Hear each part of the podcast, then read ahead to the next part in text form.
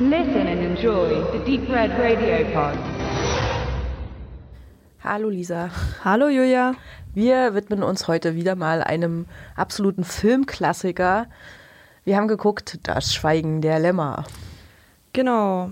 Ein Film aus dem Jahre 1991, also ist schon ein paar Jährchen alt. Und ein sehr bekannter Film. Ich würde sogar sagen, ein Kult, ein Klassiker.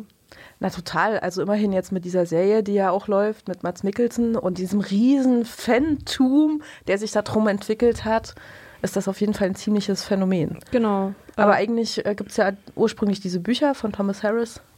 Genau, Thomas Harris hat, ich glaube, vier oder fünf Teile geschrieben und die wurden dann nach und nach verfilmt. Ich glaube auch nicht alle und wenn dann mit unterschiedlichen Schauspielern. Mhm. Aber ich glaube, der, der wirklich am meisten hervorgestochen äh, hat, war das Schweigen der Lämmer. Der hat auf jeden Fall einen Impact gehabt äh, damals in den 90ern. Auf genau. jeden Fall. Ähm, worum geht es denn eigentlich in dem Film?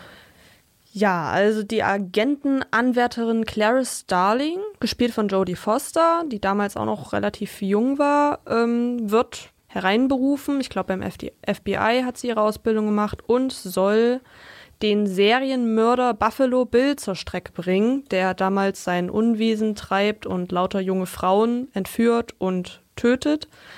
Und das soll sie mit Hilfe des Schwerverbrechers, kannibalistisch angehauchten Serienmörders Hannibal Lecter tun. Dieser ist in einem Gefängnis, in einem Hochsicherheitstrakt das zeigt schon mal, dass das ein wirklich sehr gefährlicher Mann ist. Und mit diesem ähm, soll sie zusammenarbeiten, weil er halt auch unglaublich schlau ist und soll so ja an Infos äh, kommen, wer denn Buffalo Bill sein könnte, wo er zu finden ist und durch gewisse gegenseitige Gefälligkeiten kommt das dann auch nach und nach und nach. Aber Hannibal Lecter möchte ja auch, der fühlt sich jetzt nicht so wohl in seiner Zelle, wir es mal so der hat ja auch noch ein paar eigene Ziele. Und das kommt ja dann auch noch in dem Film alles zum Vorschein. Mhm. Er ist, glaube ich, Doktor und der Psychiatrie, ne? Genau. Eigentlich. Also hat sich selber mit Menschen beschäftigt wie er. so ungefähr. Das in wird auch nur kurz, kurz glaube ich, mit angetriggert. In jeglicher Hinsicht hat er sich mit Menschen beschäftigt. Ja, so könnte man das auch ausdrücken. Also im Grunde haben wir irgendwie, wir haben das Porträt dieser FBI-Agentin, wir haben das Porträt dieses äh, Psychopathen, und wir haben den Kriminalfilm um Buffalo Bill. Genau. Der, ne, dieser Massenmord, der da geklärt werden muss. So würde ich das, verschränkt sich ziemlich gut miteinander, auf jeden Fall. Ja, wollen wir ein bisschen über die Figuren reden, die, diese beiden Hauptfiguren? Gerne. Also, ich habe, bevor ich das Schweigen der Lämmer geschaut habe, habe ich das Buch gelesen.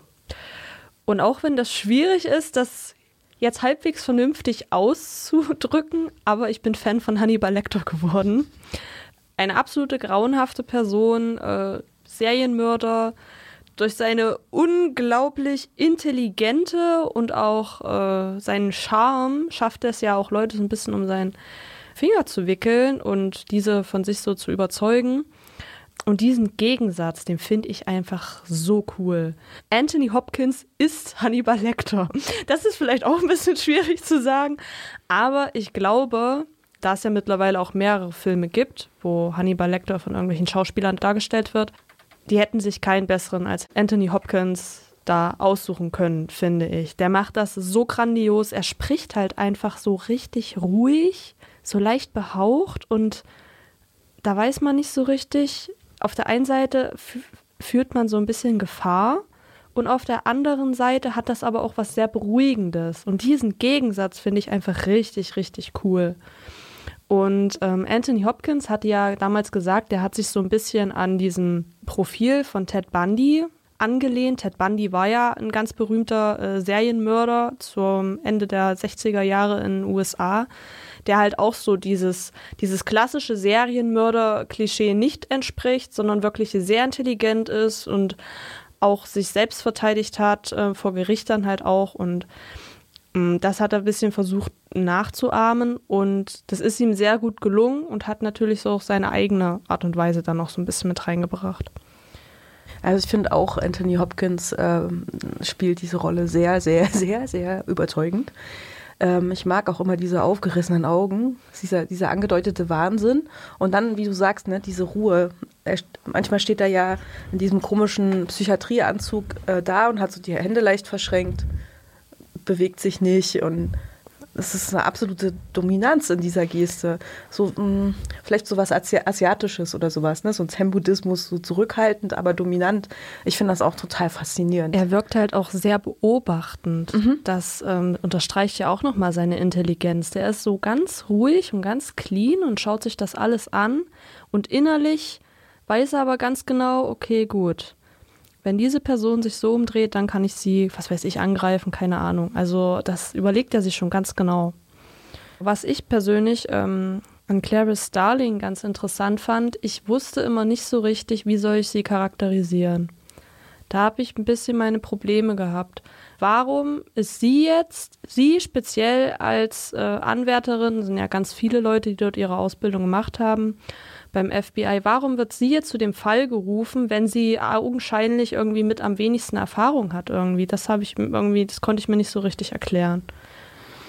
Ähm, na, die Gründe werden, glaube ich, schon auch geliefert. Also erstens mal, weil sie ja ähm, mit sehr guten Noten äh, glänzt. Also offensichtlich hat sie da eben auch eine Expertise mitzubringen und kann sich an diesem Fall beweisen und ihr wird eben das auch zugestanden dass sie das ausprobieren kann und zum anderen aber auch eben dieses unschuldig unverbrauchte weibliche, das möglicherweise ein Interesse eben an äh, Hannibal Lecter wecken könnte, was ja auch aufgeht, interessanterweise dann. Da, mhm. da finde ich vielleicht ein bisschen schwach, dass es da überhaupt gar keine Brüche gibt oder sowas. Ich meine, er schickt sie manchmal ja auch weg. Und dann äh, will er aber, dass sie auch wiederkommt und mit ihm weiterarbeitet oder sowas. Das ist ja mal so eine eigentlich ist permanent eine Anziehung schon da zwischen den beiden, aber ich gebe dir recht, also manchmal ist es nicht so ganz nachzuvollziehen. So ein bisschen so ein Katze- und Maus-Spiel. Genau, aber das auf der anderen Seite interessiert ihn das ja. Du hast vorhin auch gesagt, er beobachtet Leute, er interessiert sich für Leute hm. und irgendwas scheint ja an ihr zu sein, äh, was er, was er spannend findet. So, sie ist auch eigentlich immer permanent ehrlich zu ihm, ne? Also, nee, das stimmt nicht. Sie macht ihm mhm. ja irgendwann mal so ein Angebot. Wahrscheinlich weiß er, dass sie pokert oder sowas und findet Da ist er dann aber auch nicht so gut drauf zu sprechen. Aber ich mochte ähm, Jodie Foster in der Rolle auch ziemlich. Sie, ich habe gerade geguckt, sie war 28. Sie, ist, sie hat so was unglaublich Zerbrechliches.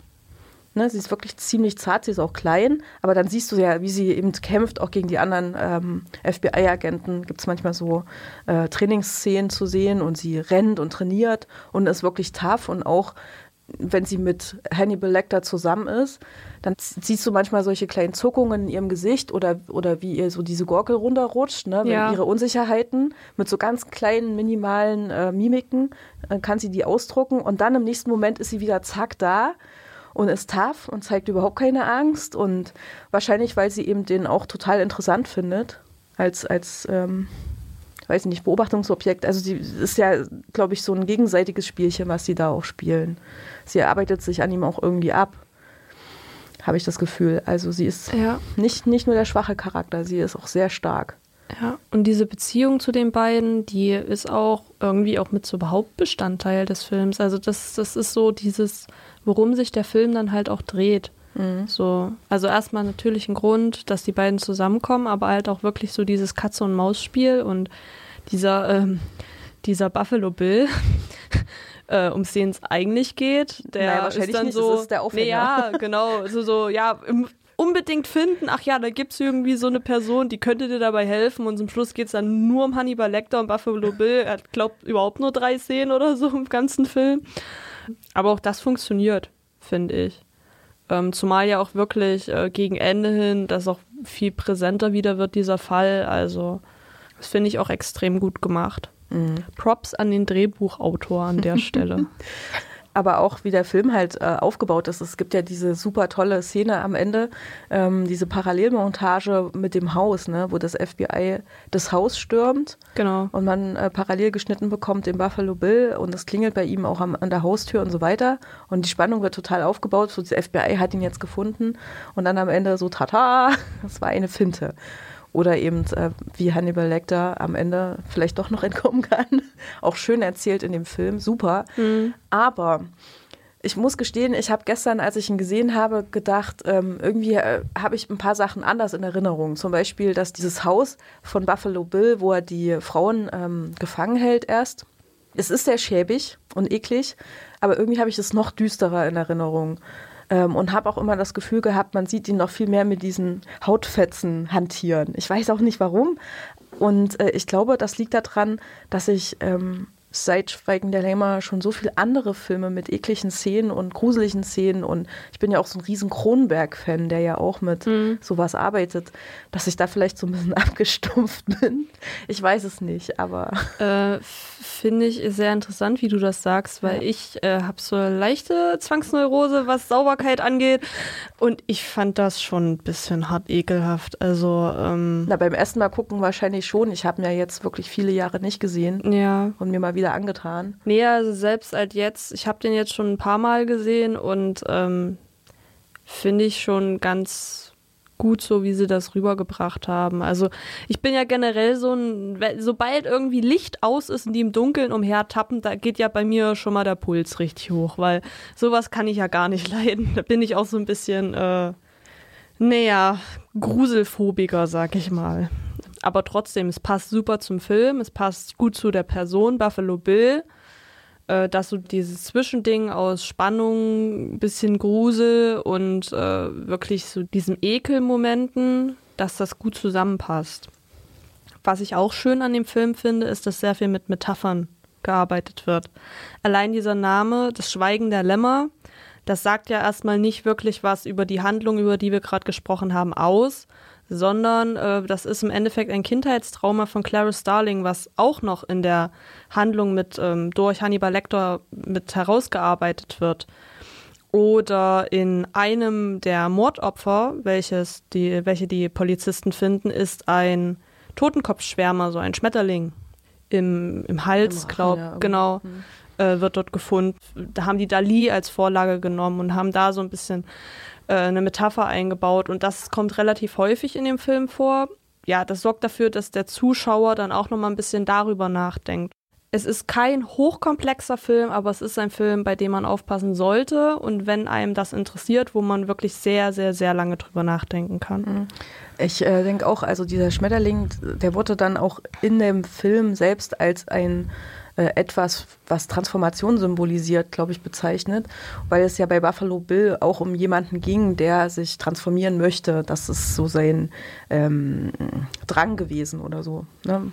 Sein Bedürfnis, warum er überhaupt das getan hat, was er getan hat. Und aber um Transformation geht es in dem Film auch noch auf andere Weisen, weil in der Begegnung der beiden Figuren Clarice und äh, Hannibal finde ich, dadurch, dass sie sich begegnen, entwickeln sie sich irgendwie, durch, dadurch, dass sie sich aneinander abreiben. Und das ist auch ein Transformationsprozess. Und während die beiden die Möglichkeit haben, sich kennenzulernen, hat Buffalo Bill das eben nicht. Also er hat Schwierigkeiten mit anderen Menschen anzudocken und so. Deswegen hat gibt es diese Möglichkeit der Transformation nicht und er muss es sich gewaltsam holen. Das würde ich jetzt mal so ein bisschen reininterpretieren, was da äh, drin liegt und das ist echt spannend mhm. umgesetzt und ziemlich effektiv. Aber entwickelt sich Hannibal? Weil bei ihm habe ich so als einziges das Gefühl, dass er wirklich genauso abgebrüht äh, bleibt, wie er vorher halt auch schon war er bietet ihr eine Chance, sich weiterzuentwickeln, ja, und er nutzt sie eigentlich aus, ne, um die Möglichkeit zu bekommen, er da sein Ausbruch. Sie, er frisst seine Opfer nicht gleich beim ersten Treffen. Aber sie hat ja Glück und wird nie gefressen von ihm irgendwie. Ich glaube, es macht doch, ich glaube, sie macht was mit ihm auch, dass, ja. sie, dass sie kein Opfer wird für ihn oder sowas. Irgendwas muss sie an sich haben. ich weiß ja nicht, was er sonst noch für so eine kannibalistische Ader hat, welche Menschen auf seiner Essliste stehen. Ja. Offensichtlich dieser fürchterliche Gefängnis- oder äh, Psychi Psychiatriedirektor. Ne? Ja, ne, den kann er ja absolut nicht leiden. Den kann ja auch keiner leiden. Also der ist ja eine ganz furchtbare Figur. Das ist äh, schön auf jeden Fall in dem Film. Ich habe mit meiner Tochter geguckt, die hatten zum ersten Mal gesehen und sie fand ihn auch super. Das Einzige, was sie so ein bisschen bemängelt hat, waren die ähm, diese äh, Thriller-Elemente, wo es so ein bisschen um Täuschung geht. Und sie hat gemeint, also irgendwie konnte ich mir das alles schon ein bisschen denken. Und dann dachte ich mir so, hä? Mm. Naja, ich habe schon auch, ich habe schon viele Filme gesehen, sagte so. Und ich, ich, ich weiß es nicht, weil klar, für mich war das klar, ich habe den Film schon oft geguckt und so weiter und so weiter. Und es ist ewig her, dass ich den das erste Mal gesehen habe. Und damals hat er mich auf jeden Fall geschickt, dieser Film, auf die falsche Fährte. Aber offensichtlich ist er halt auch ein bisschen gealtert mittlerweile. Er ist 30 Jahre alt und die Elemente, die da drin stecken, um den Zuschauer zu verwirren, die werden schon oft auch angewendet mittlerweile in vielen anderen Filmen. Das wundert mich aber ehrlich gesagt auch nicht, weil der Film ist halt so kult, dass sich wahrscheinlich auch ähm, viele andere Filmemacher daran orientieren. Wäre ja blöd, wenn nicht, weil es funktioniert ja anscheinend oder beziehungsweise es hat damals funktioniert und jetzt ist man wahrscheinlich äh, nach und nach halt immer ein bisschen mehr abgestumpft. Also ich finde nach äh, all der langer Zeit trotzdem ein äh, sehr super Sehvergnügen ist das gewesen. Den kann man wirklich immer wieder angucken. Auf jeden Fall. Also ich bin jetzt, ich glaube, achtmal habe ich ihn schon gesehen. Das war definitiv nicht das letzte Mal, wo ich ihn geschaut habe.